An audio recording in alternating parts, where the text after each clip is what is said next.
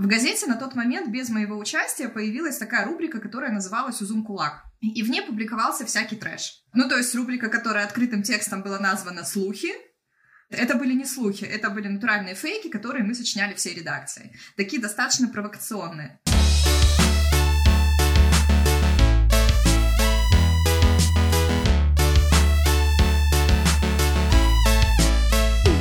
Всем привет, с вами подкаст What the Fact, и сегодня мы поговорим о шутках в СМИ, насколько этично журналистам шутить и где грань между шуткой и фейком. И сегодня у нас немножечко необычный выпуск. Дело в том, что мы сегодня будем обсуждать тему без приглашенных гостей, а своей командой контент-создателей, и у микрофонов у нас сегодня Юлия Панкратова, наш редактор. Привет, Юля. Привет, привет. И Ольга Малышева, SMM-специалист трех точек. Привет. Привет. Ну и я контент-менеджер Регина Им. Вообще мы в трех точках очень часто рассказываем о том, как то или иное издание писало когда-то какую-то шутку, исключительно ради шутки, не для того, чтобы там кого-то ввести в заблуждение, но люди воспринимали эту шутку всерьез, несмотря на всю абсурдность сюжета этой шутки. И вот одной из такой истории недавно как раз мы делились, это было видео о сюжете BBC. А, это был сюжет, э, посвящен 1 апреля, 57 год, очень серьезная аналитическая программа «Панорама», не путать с современной панорамой российской, рассказывала о том, что вот где-то под Швейцарией выдался такой хороший, богатый урожай спагетти, и показывали, ну, актеров, актрис, которые вот ходят и спагетти прям с деревьев так собирают, да, ну, как бы очевидно, ну, для кого-то, может быть, очевидно, это такая шутка на грани абсурда. Тем не менее, редакцию потом завалили письмами, кто-то просто злился и говорил, что за бред, этому вообще не место в серьезной передаче. Кто-то писал, типа, расскажите, где взять саженцы и как их выращивать, мы тоже хотим выращивать спагетти, да. Я думаю, что, ну, сегодня, как бы это иронично не звучало, самым большим популярным двигателем таких вот шуток в СМИ это является сатирическое издание «Панорама», в российское. Кстати, про казахстанскую вот историю с панорамой тоже можно было бы как раз дополнить и дорассказать о том, как там разворачивалась история. Буквально пару месяцев назад была опубликована на сатирическом издании «Российском» новость о том, что, как вы знаете, первый президент Казахстана, он перенес коронавирус, и после была, появилась СМИ сообщение о том, что он уже себя хорошо чувствует и, собственно, победил это заболевание. В издании «Панорама» появилась шутка о том, что из его крови сделают вакцину от коронавируса в Казахстане. Вот на эту шутку отреагировали, конечно, таким неожиданным, ну или, может быть, ожиданным для нашей страны образом. Издание было к вечеру уже заблокировано. И в этот же день а, в различных телеграм-каналах официальных ведомств, госкомиссий появлялись опровержения. То есть никто не обратил внимания на то, что большими буквами рядом с названием «Панорама» значилось, что это сатирическое издание. То есть на полном серьезе эту новость опровергали. И я сегодня вот перед эфиром проверяла, издание «Панорама» заблокировано до сих пор и недоступно в Казахстане после этой новости. Насколько я помню, там же была проблема в том, что «Панораму» перепечатали казахские СМИ, правильно? Или, или нет? Или я ошибаюсь? Да-да, со ссылкой на «Панораму», по-моему, несколько изданий написали, но там не было никакого дисклеймера, что это сатирическое издание пародийных новостей там и прочее. Просто была ссылка, естественно, по которой можно было пройти и посмотреть, что это на самом деле за издание. И вообще журналистам, по-моему, в Казахстане это-то штука штука давно знакома, и очень странно, что кто-то повелся всерьез на эту историю, потому что, ну, панораму регулярно публикуют именно вот с упоминанием того, что это все-таки сатирический сайт, и там сложно очень выйти на редакцию, например, потому что, судя по поминальнику на сайте, скорее всего, имена это все-таки выдуманные. Вот, и тем не менее, да, получается, что сайт до сих пор недоступен, и вот когда мы готовили, да, вот эту вот историю, Регин, про которую ты рассказываешь, про спагетти, я еще раз проверила, несмотря на то, что я уже привыкла с VPN работать, панорама недоступна все еще, а вот есть история, еще появился телеграм-канал казахстанский, судя по контенту, который называется «Курьер», и, собственно, как я о нем узнала, несколько дней назад мой коллега и друг Александр Диденко, драматург казахстанский, мне прислал сообщение из этого канала, а в сообщении значилось, что, значит, Центр поддержки казахстанского кинематографа, есть такой у нас в Казахстане, опубликовал перечень правил для фильмов, которые хотят претендовать на государственную поддержку по линии этого центра. И перечень этот был совершенно трешовый, и понятно, что это была пародия такая на обновленные требования а, для участников Оскара по номинации на лучший фильм. И там, среди прочих, например, мне запомнилось, что обязательно среди главных героев должен быть член партии Нуратан, например. Э, и, ну, то есть это Sorry. было сразу понятно, что... Да, сразу было понятно, что это пародийное сообщение, хотя он у меня на полном серьезе спросил, ты можешь чекнуть, ну, это правда или нет. Я посмотрела, что это за канал, я потом наткнулась на их рекламу в Фейсбуке, ну, то есть канал анонимный, и никаких контактов у них в описании нет. Подписчиков, вот я сейчас перед эфиром посмотрела, чуть более 500, но в принципе, ребята пишут достаточно весело, очень грамотно, и а чего бы нет, будет у нас такая своя альтернатива панораме, потому что телеграм-канал прикрыть сложнее, чем просто сайт. Ну, мы знаем, что попытки есть и вполне с блокировками удачные. А где, собственно, происходит эта грань? Вот между шуткой, где заканчивается шутка и начинается вот фейк. Как журналисту понять, где, собственно, проходит эта грань? Вот как вы думаете?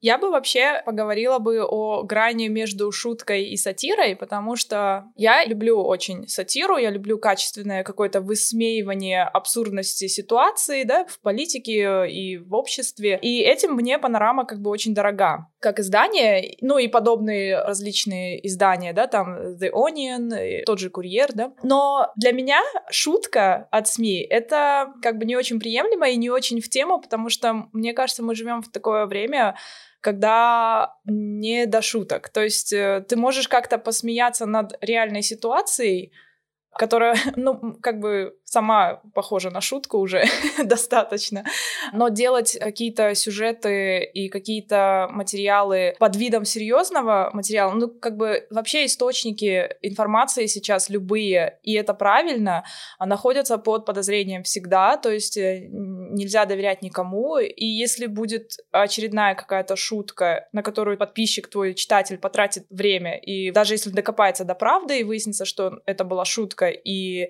цель редакции самой была пошутить, то здесь будет стоять вопрос как бы потерянного времени и, в принципе, доверия к изданию. Если это сатира, нужно делать ее максимально понятной, с огромным каким-то дисклеймером, хотя это не всегда помогает, э, судя по опыту сайта Панорамы. Я вот думаю так. Я хотела бы вот добавить, что я с тобой согласна в той части, что нужно понимать отличие между шуткой и сатирой. То есть сатира — это тоже такой отдельный жанр. Я хотела сказать про шутку и СМИ в этой истории. То есть мне кажется, любое СМИ, оно должно себе отдавать отчет в том, что оно публикует, потому что это источник распространения информации. И в каждой такой ситуации редакция должна представлять, а какие последствия могут быть. Ну, то есть, потому что главное, вообще главный аксиом, главным постулатом должно быть не навреди. Ну, то есть, если они видят э, какую-то шутку, если они хотят что-то перепостить, если мы говорим сейчас о СМИ, то следует понимать, что думать об этих последствиях, ведь это все-таки коллективное решение, не автор один публикует текст, то есть есть редактора, есть ряд фильтров, которые стоят на пути этого решения перед тем, как материал увидит свет.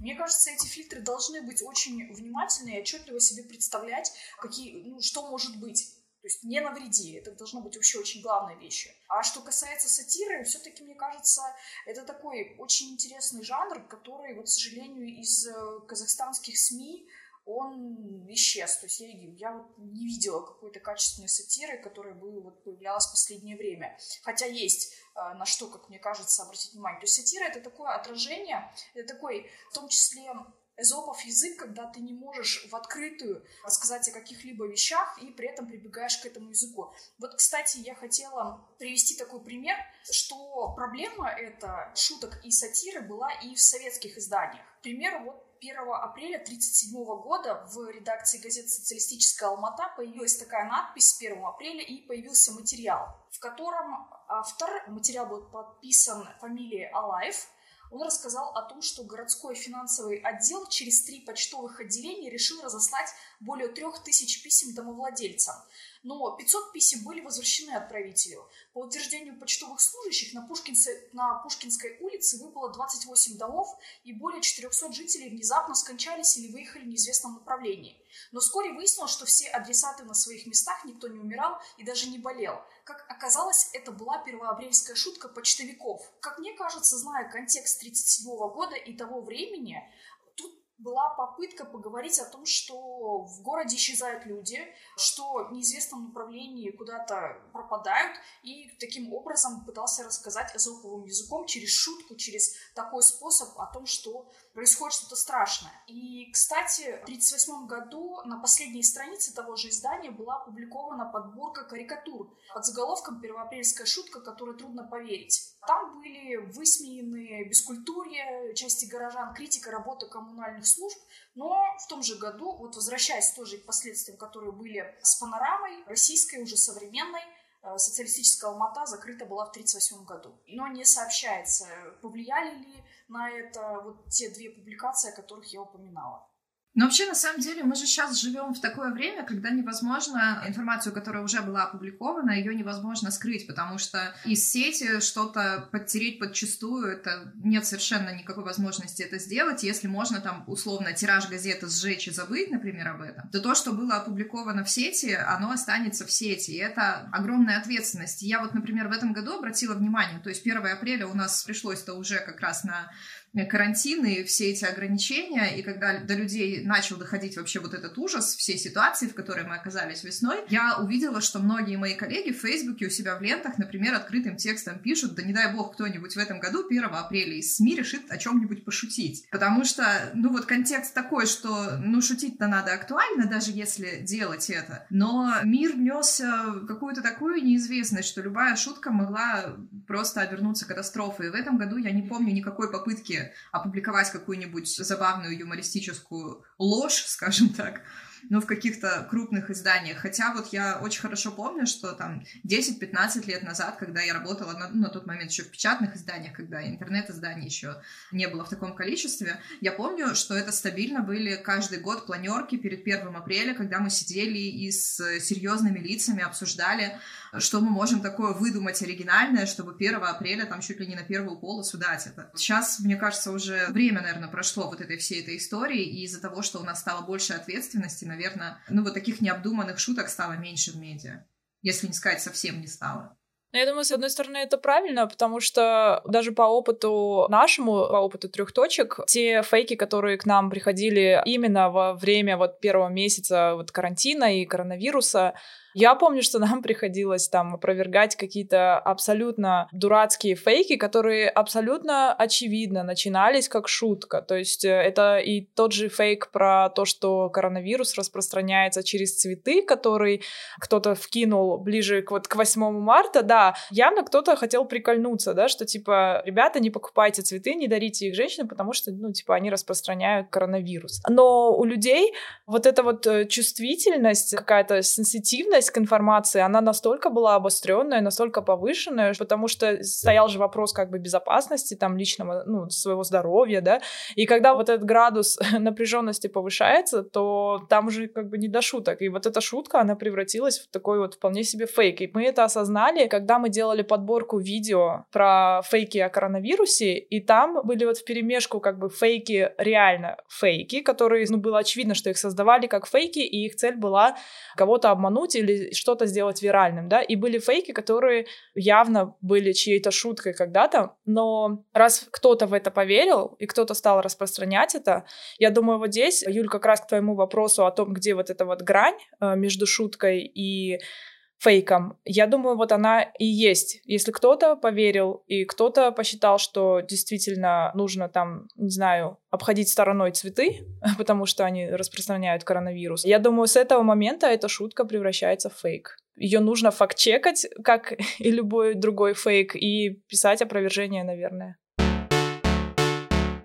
Вот возвращаясь той истории с макаронами, опять же, ну, то есть там был момент, что это достаточно авторитетный ведущий сказал с телевизора, который на тот момент являлся основным источником, очень важным источником Ну, в 60-е, да. Да. Ну, то есть он до этого разговаривал об общественно-политических темах, брал интервью различные и был таким вот, ну, очень уважаемым ведущим, корреспондентом, журналистом.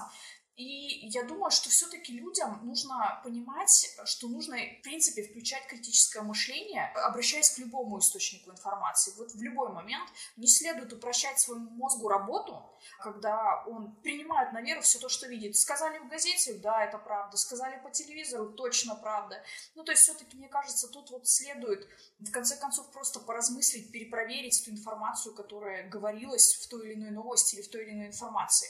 И будет, я думаю, счастье, будет понимание, фейк стоит ли перепощивать и так далее, и, ну, то есть не распространять эту всю дезинформацию. Дальше. Я вот, Юль, с тобой, я не соглашусь, я не думаю, что будет счастье, и все так классно, потому что я поймала себя на мысли о том, что, ну, это, может быть, касается не шуток, а больше сатиры, сатирических изданий. Я расскажу свой кейс, э, что было у меня. Это был э, репортаж в Нью-Йоркере, репортаж Энди Боровиц, который пишет, ну, такие как бы... Ну, по сути, это та же самая панорама, только в рамках журнала «Нью-Йоркер». Он пишет э, сатиру абсолютно всегда, и как бы это такая вот фишка «Нью-Йоркера», ну, как бы отдельный формат у них, да, это отдельная колонка. Я этого не знала, потому что там нету таких прям сильных, очевидных дисклеймеров, и он писал, я уже не помню о чем, но там была абсолютно такая новость, э, которая полностью совпадала по моим взглядам, то есть которая полностью подтверждала то, что мне нужно, да, и, и по-моему, это был, касалось там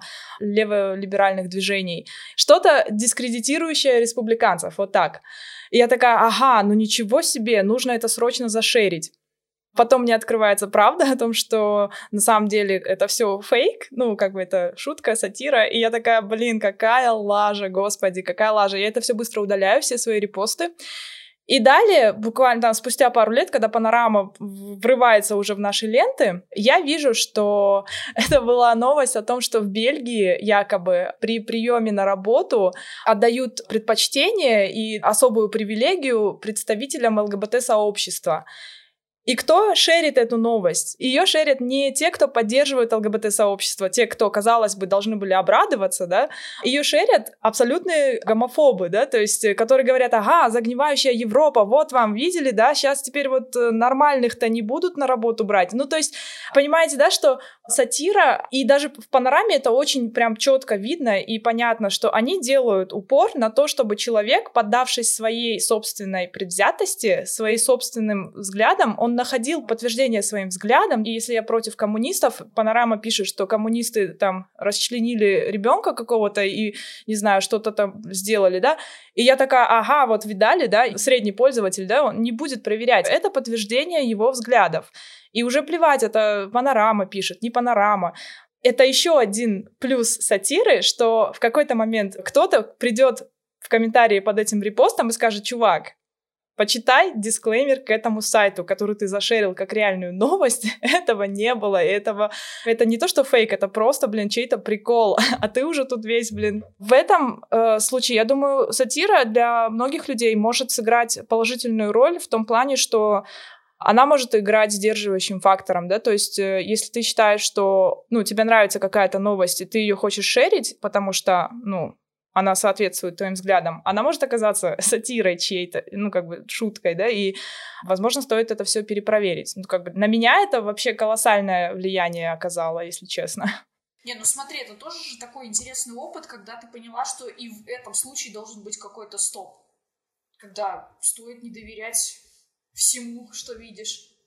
Да, особенно если тебе это нравится, особенно если это то, что ты именно ищешь. Вот я хотела сказать про внутренний стоп. Это на самом деле иногда очень круто работает. И причем я оказалась в ситуации однажды, когда я как раз я создавала фейк. Ну, то есть не, не в полном смысле слова фейк, а вот то, о чем, то, о чем говорит Регина. Но на самом деле это было, это очень давно было, 2004-2005, может быть, год, я была юная и дурная, я училась тогда, по-моему, на втором курсе журфака, и я приехала в Алматы из Тимиртау, из маленького города, где я работала в газете там с 11 класса, и когда я уехала на журфак учиться, я дистанционно писала какие-то тексты для этого издания, и летом приезжала на практику, и так обстоятельства сложились совершенно странным образом. Получилось так, что когда мне было 17 лет, я на лето приехала, и я вынуждена была стать исполняющим обязанности главного редактора этой газеты. Ну как сразу-то? Да, это было для меня неожиданно и очень странно, странно, но так получилось, что главный редактор на тот момент попала в серьезную аварию, и пока она лечилась, учредитель сказал, я тебе доверяю, несмотря на то, что там первокурсница журфака, садись и руководи, вот у тебя три месяца каникулы, будешь заниматься газетой. В газете на тот момент без моего участия появилась такая рубрика, которая называлась «Узум кулак». И в ней публиковался всякий трэш. Ну, то есть рубрика, которая открытым текстом была названа «Слухи», это были не слухи, это были натуральные фейки, которые мы сочиняли всей редакции. Такие достаточно провокационные. Чаще всего это касалось каких-то историй, связанных там с коммунальным контекстом города, про новые дороги, про, про то, что там городской парк будет перестроен в Диснейленд и вот прочее, прочее. Э, Тибертау — это моногород, я сейчас контекст коротко объясню, и главное предприятие, э, благодаря которому существует этот город, это металлургический комбинат. Сейчас он называется ArcelorMittal, и принадлежит он, в общем-то, британскому мультимиллиардеру Лакшми Миталу и, собственно, находится в долгосрочной аренде у гражданина Великобритании. На тот момент, там, 2004-2005 год, у нас не стоял еще так остро земельный вопрос, например, как он стоит сейчас в Казахстане. И мы ради прикола сделали одним предложением в эту рубрику строку о том, что Лакшми Митал продал комбинат Китаю. Это, это же... И как, и как потом это только начало истории. Что было дальше? Ну, если бы просто вышла э, эта газета с, ну, вот с этой колоночкой, где в разделе «Слухи» было бы это написано, возможно, ну, как бы все бы увидели, что это рубрика, э, ничего бы не случилось, но я решила, что это достаточно крутой заголовок для того, чтобы дать его в анонс нового номера газеты на телек, не указав, какая это рубрика. И вы себе Ох. представляете, день, день до выхода газеты в печать на городском телевидении выходит анонс нового номера газеты, где, значит, свежие новости, и одной строкой «Металлургический комбинат продан Китаю». Мне оборвали все телефоны. Они дозвонились до главного редактора, которая была после аварии в больнице. Они дозвонились до учредителей. Они просто спрашивали, что это такое. Все топы самого завода, все городские власти подняли на уши абсолютно всю редакцию. Естественно, мы спешно уже в типографии снимаем конкретно эту строчку, мы снимаем спешно рекламу с телевидения. Это меня научило тому, что к шуткам надо относиться серьезно, да. А дошло до опровержений? Как-то включилось руководство пресс-служба самого металлургического завода?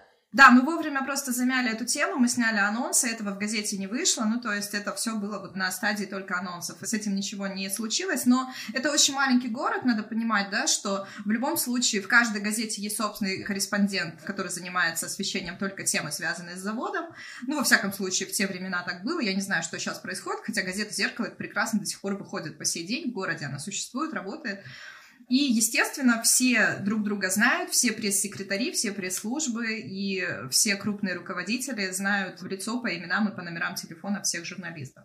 Нет, не было тогда никакого опровержения, это как-то удалось все быстро замять, но я сейчас смотрю просто с позиции сегодняшнего времени на то, что тогда происходило, и я сейчас понимаю, что это мог бы быть вообще международный скандал какой-то грандиозный. Но, к счастью, не было тогда интернета, и был только один рекламный ролик на телеке, который очень быстро сняли. Ну, кстати, да, вот этот момент, что с появлением, я не знаю, соцсетей, с появлением мессенджеров, вот э, такая бы история, мне кажется, она бы уже в часы разлетелась. То есть, если телеграм-канал бы какой-то опубликовал, либо какой-то СМИ любого масштаба, регионального, нерегионального, публиковал, допустим, в нашей стране эту новость, мне кажется, за два часа они знали бы уже, распространили бы ее вот все. Про скорость распространения информации тоже. Ну и про ответственность. Мне кажется, сегодня уже ответственность была бы другая за такую шутку. Кстати, были еще примеры. Была история в 2011 году. Это Кустанайский региональный портал «Наша газета». Запустили новость о том, что в Казахстане скоро будут очень серьезные кадровые перестановки в правительстве.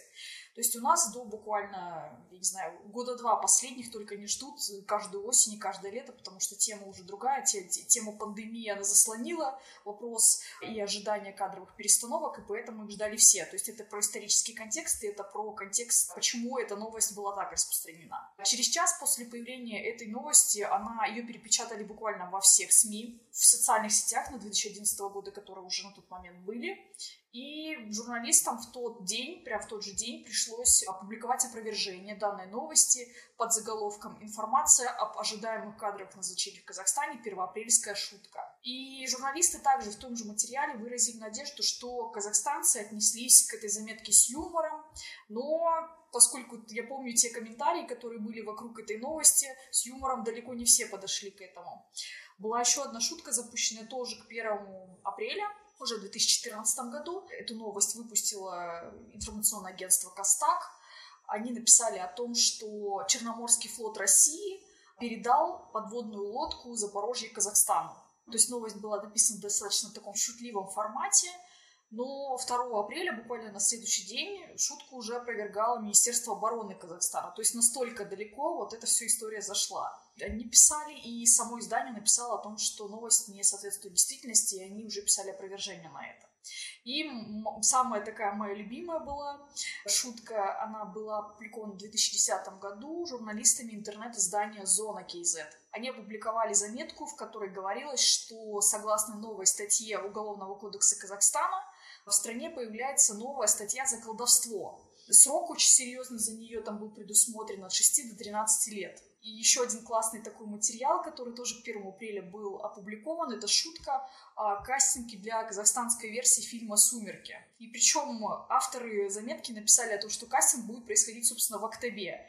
А режиссером картины выступит Ержан Самиров. Причем они совершенно выдумали этого человека, его в природе не существует. Очень много казахстанских СМИ перепечатали эту новость, и читатели комментировали тогда активно, новость эту не опровергали вот как она была, так вот она осталась в виде шутки на страницах газеты «Диапазон». Как вы считаете, нужно ли и в какой ситуации нужно ли опровергать шутку? Либо шутка, вот, вот, она, вот есть шутка, собственно, и что ее опровергать? Как вы думаете вот по этому поводу? Требуют ли шутки опровержения? Но это зависит, наверное, еще от серьезности отношения к этой шутке аудитории. Наверное, во вторую очередь аудитории, а в первую очередь объекта шутки потому что часто же это может быть персональный какой-то, ну то есть героем шутки может быть конкретный человек.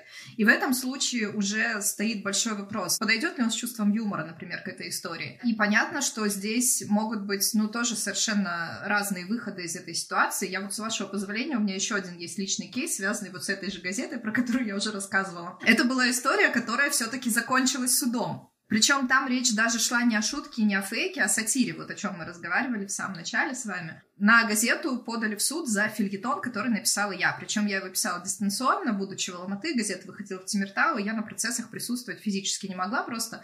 Ну, я сразу скажу, что газета в итоге суд выиграла, и, собственно, мне кажется, вполне справедливая история была. Она просто сама по себе была очень смешная, и в ней не было ни имен, ничего, но просто человек, который оказался персонажем этой истории, был очень обидчивым, ну, и я подозреваю, просто не очень умным, наверное. А в чем суть истории? Это, ну, совершенно какая-то бытовая вещь. Жители некоего района в городе были очень недовольны тем, как работает председатель их КСК, потому что у них в районе был мусор, там постоянно какие-то сложности коммунальные. Эти жители, в общем, собрали подписи и пошли городскую инстанцию, которая как раз занимается вот всеми этими коммунальными службами, пошли, значит, понесли на этого председателя жалобу. И когда они пришли к начальнику этой инстанции и, грубо говоря, открыли дверь, они увидели, что этот начальник и есть их председатель КСК. То есть они пошли э, жаловаться к нему же, на него же самого, не зная об этом. Собственно, ну просто веселая история. Вот на основе этой истории был написан фильетон. А в общем, этот гражданин, который един в двух лицах, и председатель КСК, и начальник этого управления, очень сильно обиделся и сказал, что газета его клеветала. Да, на самом деле реальное издание пытались обвинить. Это был административный суд, было два слушания. Ну и в итоге присудили, значит, этому гражданину оплатить все судебные издержки, газету полностью оправдали.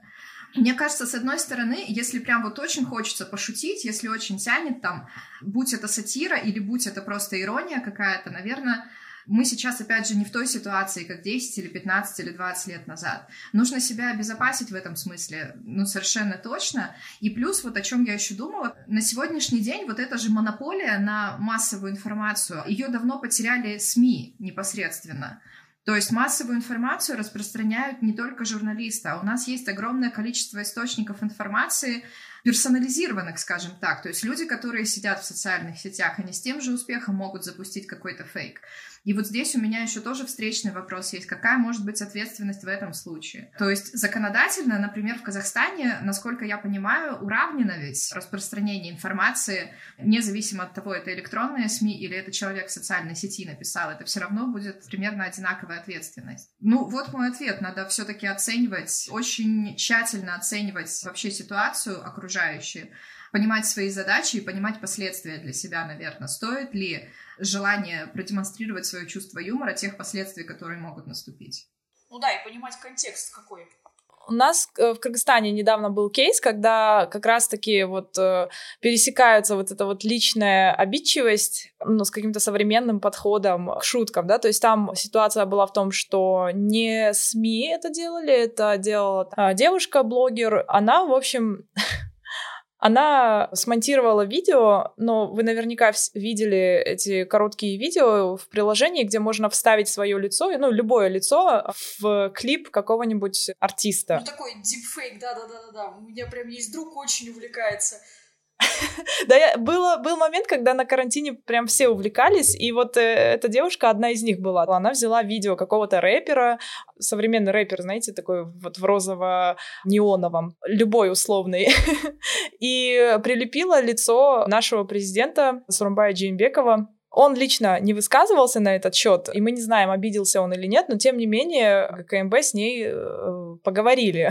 и сказали, что лучше так не делать, потому что, ну, шутка, типа, ну, нехорошая, вот, может обидеть кого-то. И в этом случае нет ведь речи о том, насколько люди могли поверить в то, что действительно Джимбеков там с цепями и в розовом худи, не знаю, снимался в клипе под какой-то рэп, ну, как бы все поняли, что это шутка. И здесь вот как раз такой вот э, вопрос, да, стоит. Есть ли основания для обид каких-то?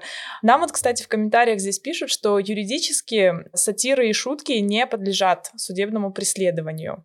С точки зрения законодательства какой страны, я бы хотела уточнить? А, ну, нам пишет Азамат. Я думаю, что, судя по комментариям, он в курсе ситуации с этой девушкой. Он пишет, что ГКМБ нарушили закон, и в ее видео нет состава преступления.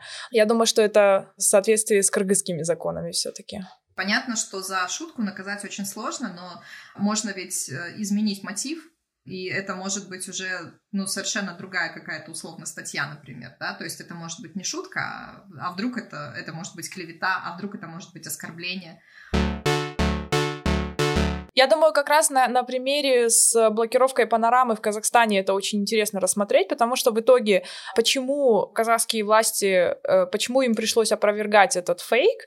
Заметь, они опровергали не на официальном уровне, то есть опровергали на неофициальном уровне, в маленьких телеграм-каналах. Угу. И после этого следующим действием была эта блокировка. Как мне кажется, это такие были действия несколько из-под тишка. Угу. Моя такая оценка. Я думаю, в этой ситуации мы опять упираемся в какой-то недоработанный закон, который работает не во всех случаях и не везде одинаково. У нас в предыдущих выпусках были тоже юристы, которые говорили о том, что в Казахстане сам источник фейка, он как бы в безопасности, а распространитель, вот э, на нем уже есть ответственность, да, то есть если ты, грубо говоря, получаешь какой-то фейк в WhatsApp и рассылаешь его дальше, то у тебя проблемы будут. А тот человек, который изначально этот фейк придумал и распространил, его искать никто не будет. Здесь же как получается? Панорама, которая изначально заявляет себя э, сатирическим изданием, пишет новость про Казахстан. Казахские СМИ, которые не являются сатирическими изданиями, на которых есть ответственность доносить правдивую информацию, они перепечатывают эту новость со ссылкой на панораму без дисклеймера о том, что это шутка, то есть как нормальную новость, э, вполне себе серьезную, да. Не поймите меня неправильно, я не за то, чтобы кого-то блокировали, но, но в итоге блокируют панораму, а не те СМИ, которые распространили это как серьезную новость, да, то есть э, я думаю, невозможно создать какой-то закон, который бы регулировал такие ситуации э, с шутками, с фейками, и сложно оценить тот момент, когда шутка превратилась в фейк. Остается только вот надеяться надеяться на критическое мышление каждого человека. Мы опять э, приходим к тому же выводу, в принципе, как и в любой другой ситуации. Но здесь еще может быть, знаешь, с чем это связано? Ну, то есть вот панорама, например, какой-то условно российской медиа-среде, возможно, уже зарекомендовала себя и не нуждается в каком-то особом представлении. А в Казахстане это, вероятно, не так. И когда человек видит название панорама, которое, ну, достаточно звучное. Ну, звучит серьезно, да.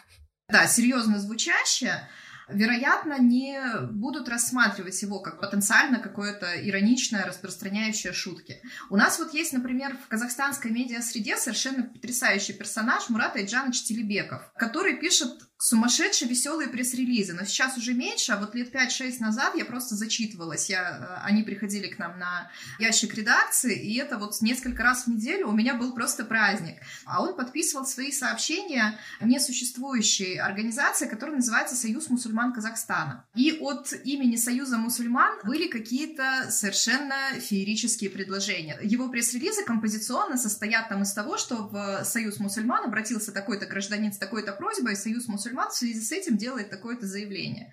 Заявления они предлагали совершенно разнообразно. Они предлагали вручать какие-то абсурдные награды совершенно государственным деятелям там и прочее, и прочее. При этом э, все понимали, что если вот это вот сообщение есть предложение Союза мусульман Казахстана, все уже знали, что к этому не стоит относиться всерьез, потому что Телебеков потрясающий пиарщик, он какой-то грандиозный шоумен, и он плюс ко всему еще театральный драматург. Я его пьесы читала, он очень талантливый писатель.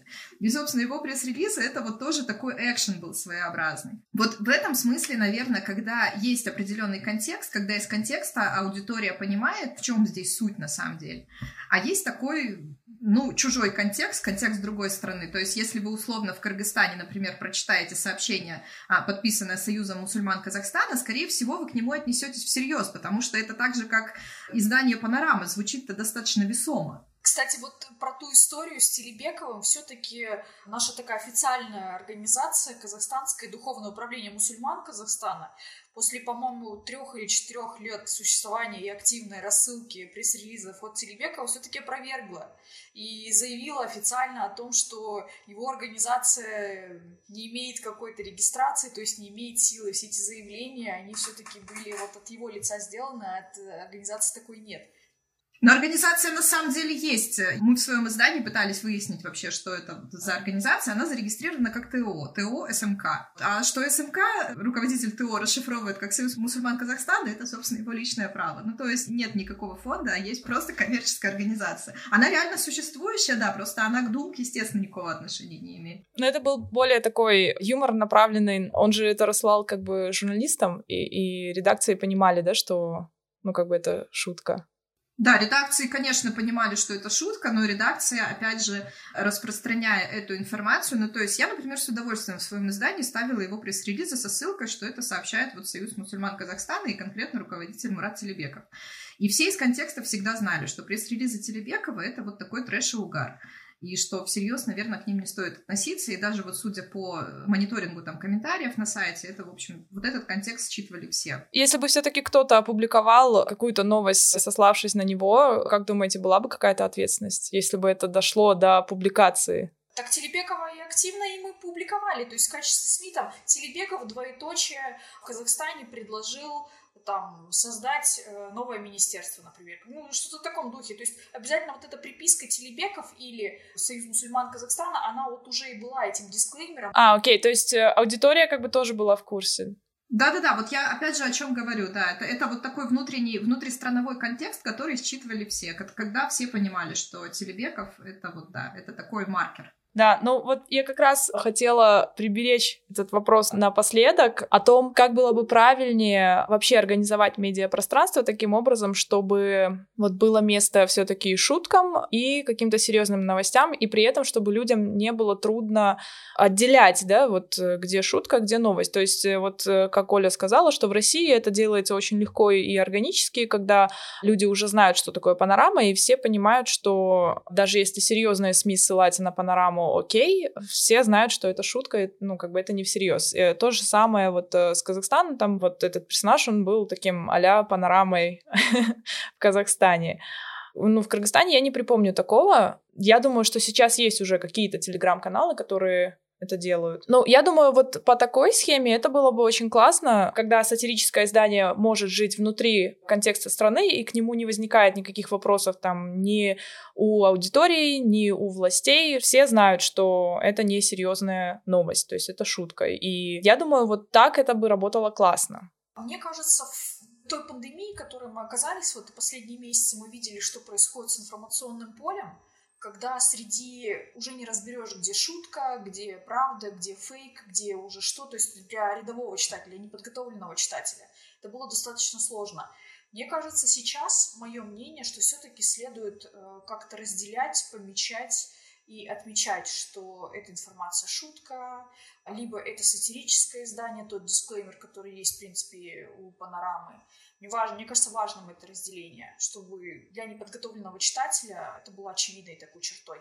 Мне кажется, информация просто должна подаваться таким способом, чтобы ее можно было трактовать только единожды, скажем так, чтобы не было у нее двух смыслов. Только самый верхний, главный и поверхностный. Как бы это вот сейчас не звучало странно, но на самом деле мы оказались, да, в сложной ситуации, и изменился мир, и изменились люди. Люди стали проявлять гораздо больше внимания, в принципе, к любой информации и гораздо более болезненно относиться к любой информации.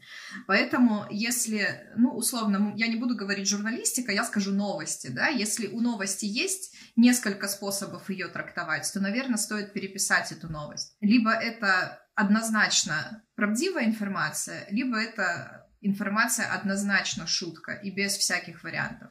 Потому что иначе, да, иначе мы даем почву для, для фейков и даем какой-то бесконечный загруз фактчекерам, и мы просто ставим под удар вообще все критическое мышление, всю, всю пропаганду, скажем так, критического мышления, когда люди оказываются в растерянности, читая какие-то информационные сообщения. Вот мне кажется так, и ситуация это, скорее всего, в этом смысле, ну, наверное, не улучшится. В эту сторону она не изменится. И чем дальше, наверное, тем больше вот этой однозначности потребуется. Согласна со всеми. Я думаю, что на этом мы уже завершим наш сегодняшний выпуск. Я напомню, что сегодня мы обсуждали шутки в СМИ, насколько это этично, насколько это допустимо и где грань между шуткой и фейком. У нас в эфире были редактор компании «Три точки» Юлия Панкратова и SMM-специалист Ольга Малышева, и я контент-менеджер Регина Им. Большое спасибо, что были с нами, смотрели нас. Не забудьте лайкнуть и пошерить нас, и следите за новыми анонсами. Всем пока. Всем пока. Пока-пока.